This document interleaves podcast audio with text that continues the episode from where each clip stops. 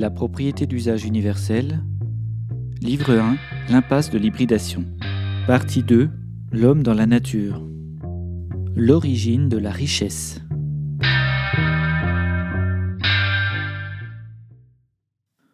L'origine de la richesse matérielle et immatérielle de tout régime, comme celle de toutes les sociétés humaines, naît et procède du travail humain. Qu'on retourne le problème dans tous les sens, il s'agit d'une constante universelle. Le travail humain mobilise la richesse pour l'homme, qu'elle soit matérielle ou immatérielle.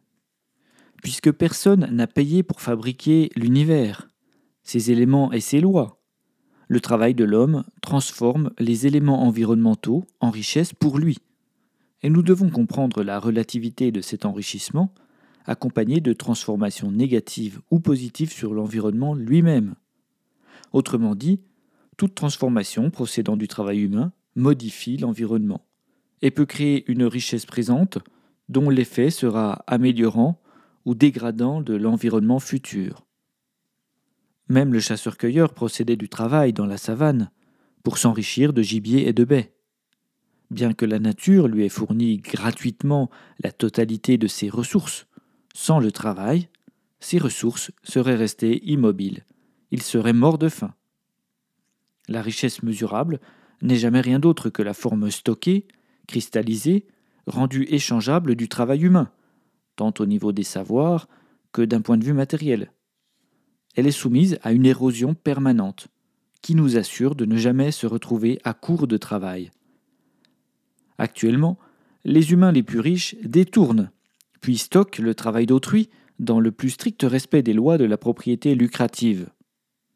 Le temps et la valeur de ce stockage prennent des proportions bien différentes entre le chasseur-cueilleur, qui consomme quasi instantanément la totalité de son travail stocké en mangeant, et un milliardaire américain qui stocke dans la stratosphère financière les millions d'heures de travail détournées à ses locataires par le moyen de la propriété lucrative.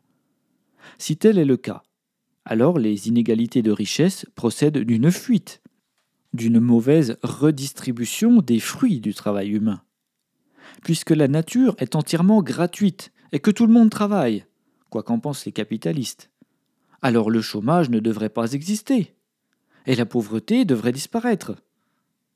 Avec bon sens, nous pouvons constater que l'uniformité de la force naturelle et du génie humain entre en contradiction avec les écarts de patrimoine observables aujourd'hui, ce qui pousse à trouver l'origine des inégalités dans un régime de propriété précis.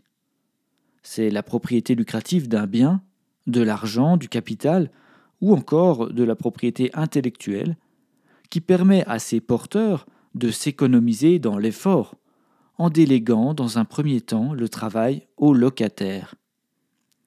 C'est donc une logique de droit qui nous mène vers l'inégalité généralisée.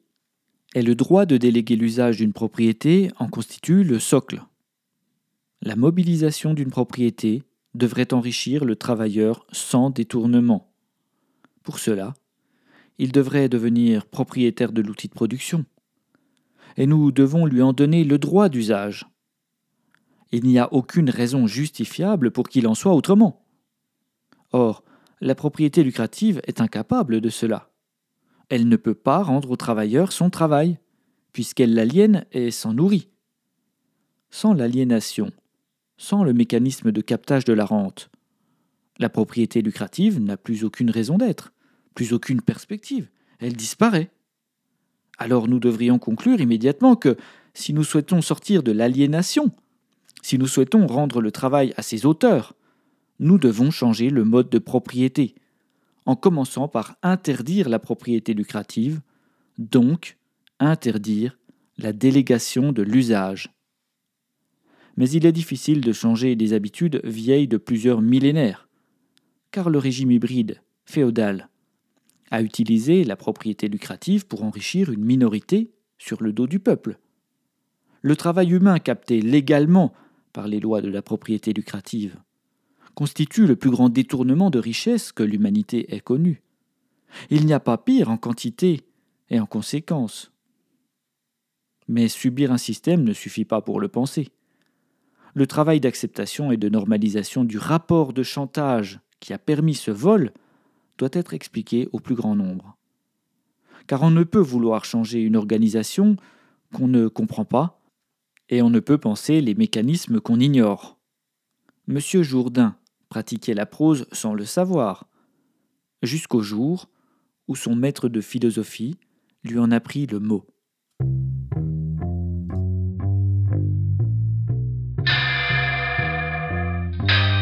Retrouvez le texte intégral sur la propriété d'usage.com.